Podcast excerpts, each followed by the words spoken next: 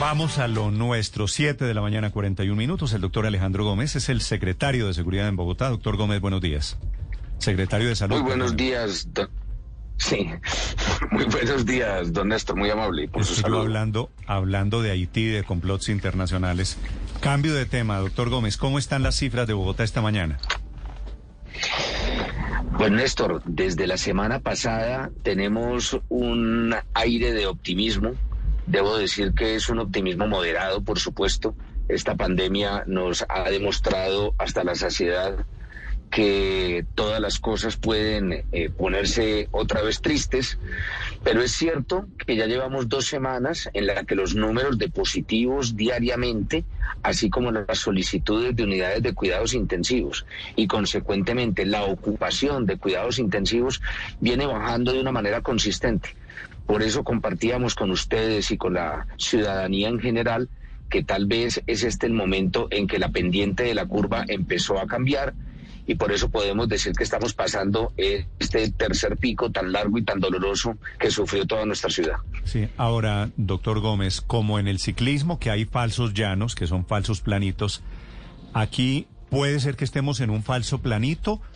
Le, le pregunto porque hoy en Europa a pesar del éxito que están teniendo allí con las jornadas de vacunación, están viendo crecer dramáticamente las cifras de contagiados y las cifras de muertos. Este, estas cifras que estamos teniendo en Colombia comparadas con escenarios internacionales, ¿qué le dicen a ustedes los expertos? Nos dicen que el descenso será consistente, don Néstor. Pero por supuesto que usted llama la atención sobre algo que yo he insistido a lo largo de este año y medio y es una humildad que tenemos que tener todos los teóricos que estamos manejando esta pandemia frente a la realidad que el virus nos pone de presente. En todos los casos hemos dado noticias y hemos compartido la información con la que contamos para la toma de decisiones. Sin embargo, las mediciones se tienen que hacer de manera cotidiana todos los días y por supuesto que las medidas de cuidado no se pueden descuidar en ningún caso. Yo no sé si algo de eso de descuido de medidas de bioprotección pueda tener alguna incidencia en los números difíciles que se están viviendo en, en otras latitudes del mundo. Y es que es entendible, don Néstor, que después de año y medio cuando los números empiezan a bajar, pues el cansancio de la gente, el agotamiento, incluso una sensación natural de alegría y de recuperación lleve a que se bajen las medidas de bioprotección y entonces vuelven a aparecer estos rebrotes del virus. Sin embargo, aquí en la ciudad de Bogotá, con los datos con los que contamos, podemos decir que en las próximas semanas seguirá un descenso más lento que en los picos anteriores, más lento porque indudablemente no ha bajado de esa manera dramática como tuvimos sobre todo en el segundo, impulsado tal vez por nuevas cepas del virus que eventualmente puedan estar en nuestra ciudad, pero también, mire usted, por otra cantidad de patologías, no COVID, que desgraciadamente hemos descuidado a lo largo de estos meses por haber tenido todo nuestro esfuerzo, digamos, dedicado a la atención de esta pandemia. Sí. Doctor Gómez, si no hay confinamientos, si está la economía reabierta full, ¿por qué cree usted que están bajando los casos de COVID en Bogotá? Las enfermedades respiratorias de tipo infeccioso, don Néstor, tienen este comportamiento cíclico. Mire que ya hemos tenido con este un tercer pico y en algunos de esos dos primeros empezaron a bajar de manera consistente las perdón, el número de, de, pacientes positivos y el número de pacientes que requerían cuidados intensivos en el momento en que relajábamos las medidas de confinamiento. O sea, así se comportan las enfermedades respiratorias de tipo infeccioso, por oleadas. Allí está la primera indicación o la primera explicación. La segunda, sin lugar a dudas, es el volumen de vacunas que se ha logrado en la ciudad de Bogotá. Nosotros somos la ciudad más grande del país, tenemos tal vez la mayor movilidad, pero también es un hecho que hemos tenido unos resultados extraordinarios que compartimos permanentemente con la ciudadanía. Ese gran avance en vacunación, esas más de cuatro millones de dosis que hemos puesto en dosis totales, pero sobre todo ese millón setecientos treinta y cinco mil número de pacientes con dosis completas, o sea, con primera y segunda dosis en los biológicos que lo requieren, o con eh, la dosis de Janssen, la monodosis de Janssen, un millón setecientos treinta y cinco, pues nos ha ayudado, nos ha ayudado sin lugar a dudas.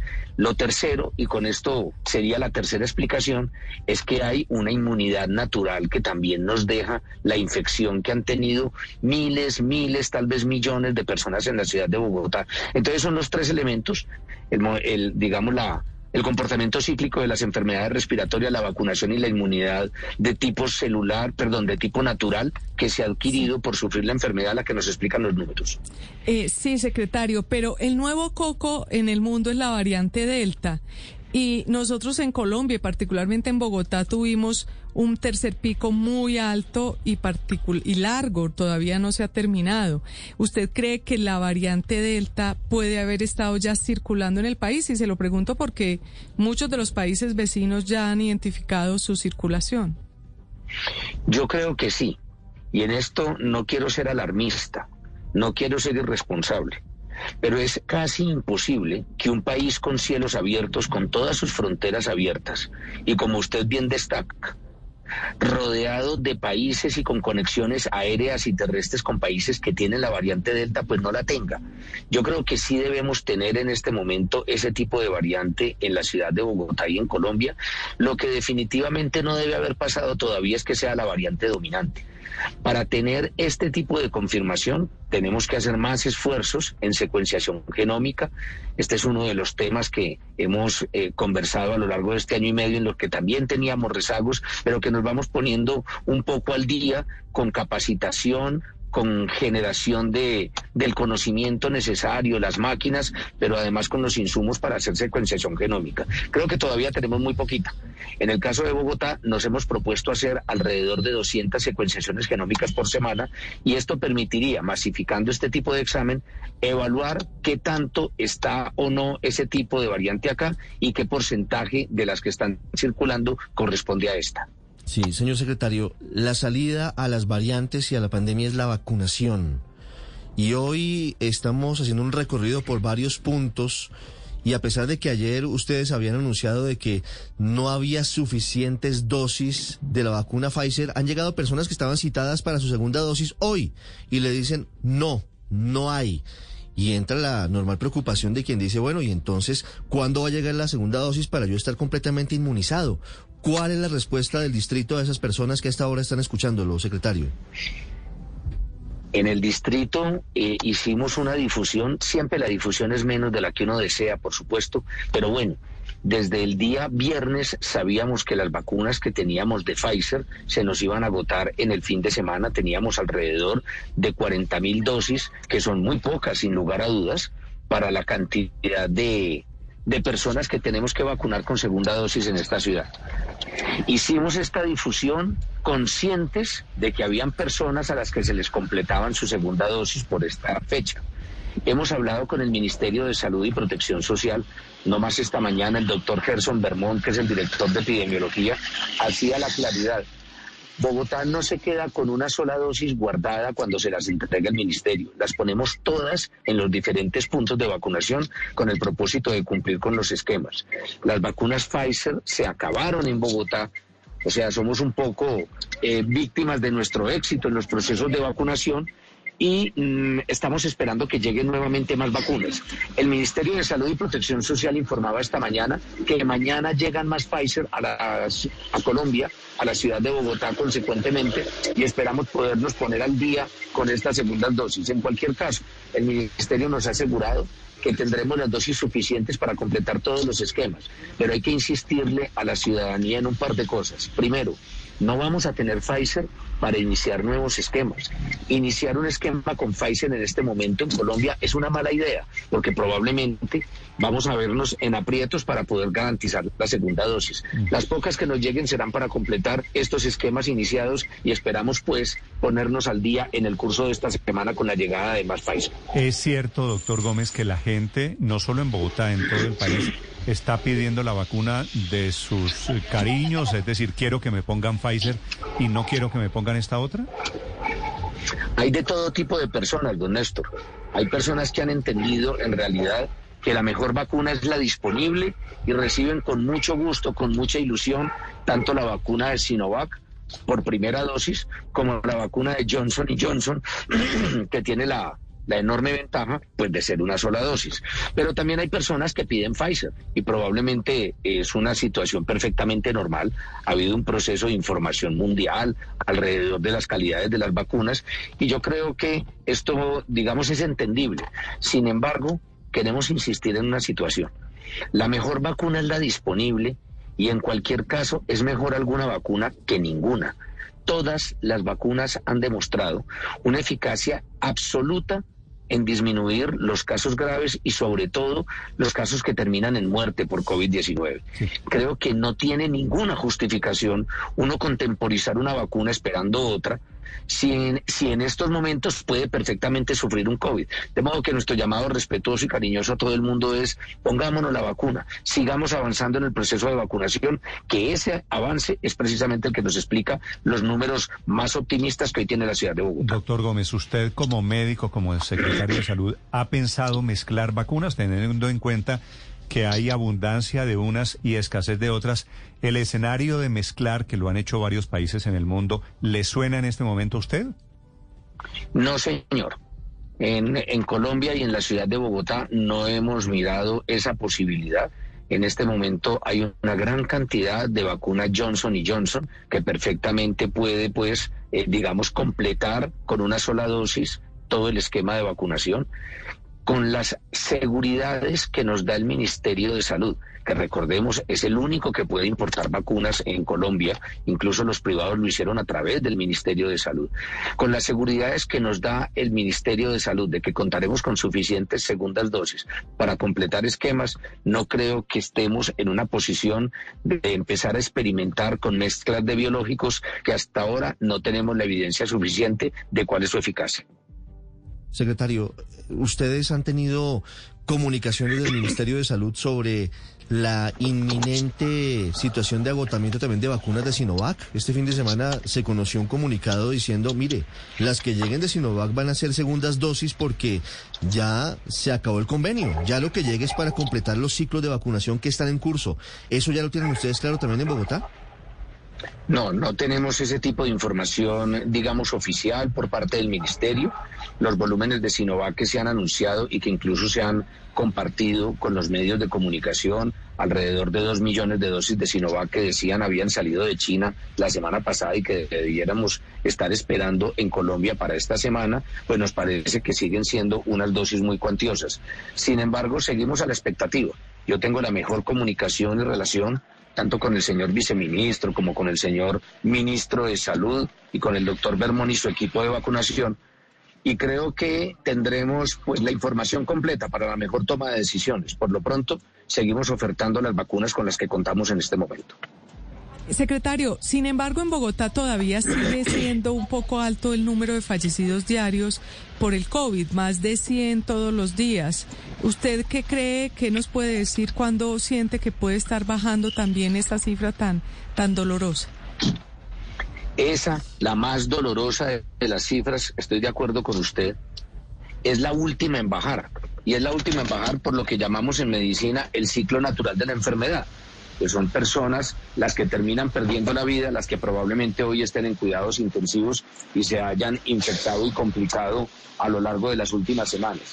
Nosotros esperaríamos, no obstante ya tener algunas disminuciones, llegamos a estar en 180 personas muertas al día y hoy estamos alrededor de 120, empezamos a ver en estos números algo de optimismo. Sin embargo, se debería ser más claro este descenso en la semana que estamos empezando en el día de hoy y sobre todo en la próxima.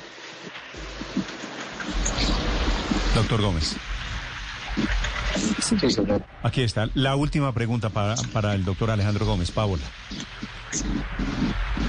Doctor Gómez, si quisiera preguntarle, ¿usted qué le hace pensar que de aquí en adelante va a comenzar a bajar realmente el pico de los contagios? Y lo pregunto porque la experiencia que estamos comenzando a ver en otros países de América Latina que pensaban que ya habían llegado al final del tercer pico es todo lo contrario. Incluso están volviendo a subir debido precisamente justo a estas nuevas variantes. ¿Qué le hace estar a usted tan seguro que de aquí en adelante todo va a ser cuesta abajo? Yo no estoy tan seguro, Paola. La verdad es que nosotros lo que tenemos que hacer son proyecciones con los datos con los que contamos. Los niveles de vacunación que hemos logrado en Bogotá, sumados a la inmunidad natural que hemos logrado en Bogotá por ese enorme número de personas que vivimos en esta ciudad y que se han infectado por COVID, nos permite hacer una sumatoria de inmunidades. No solo es la inmunidad natural, sino aquella que se suma, perdón, y sino aquella generada por las vacunas que se viene a sumar. Esas son las razones, pero fundamentalmente que los números nos lo están demostrando hacemos un seguimiento epidemiológico permanente y creemos que los datos con los que contamos nos permiten hacer ese tipo de aseveraciones. Sin embargo, como usted lo dice, hay que ser prudente. No podemos disminuir en ningún caso las medidas de bioprotección y tendremos que estar evaluando día a día los indicadores para tomar las mejores medidas. Ok, doctor Gómez, una pregunta final repetida de muchos oyentes. ¿Cuándo arranca la vacunación para niños menores de 16, niños de entre 12 y 16 años? Estupenda pregunta, don Néstor. Tenemos dos poblaciones particulares que nos generan mucho interés por su nivel de, de sensibilidad. Son los niños con comorbilidades y son las mujeres en embarazo. Frente a estas dos poblaciones, el INVIMA ha autorizado el uso solamente del biológico Pfizer. Como ya hemos dicho, en este momento en Colombia no hay Pfizer, no hay Pfizer para entregarle a Bogotá. Estamos esperando recibir a partir del día de mañana, según información pública que daba el doctor Bermón, director de epidemiología del ministerio. En ese momento se empiezan a programar estas mujeres en embarazo de acuerdo a la edad gestacional, según el criterio médico, no en cualquier momento del embarazo se puede poner, y estas niñas y niños con comorbilidades. Toda vez que la única autorización es con Pfizer, dependemos de la llegada de este Pfizer. Como le digo, el ministerio nos ha dicho que debe haber más Pfizer en Colombia a partir de esta semana y en ese momento, por supuesto, esto lo pondremos todo a disponibilidad de la ciudadanía y empezará el agendamiento de estas dos poblaciones especiales que serán las únicas, las únicas que recibirán Pfizer de primera dosis. A ninguna otra parte de la población colombiana le pondremos Pfizer de primera dosis a partir de este momento. Mm, qué buena noticia. Ojalá se arregle el problema del abastecimiento con Pfizer. Gracias, doctor Gómez, por acompañarnos esta mañana. Le deseo feliz día. A ustedes, muy generosos como de costumbre. Un gran abrazo. Sobre COVID, sobre retrocesos, sobre ralentización de la vacuna, del virus y sobre normalización del proceso de vacunación cuando lleguen las de Pfizer.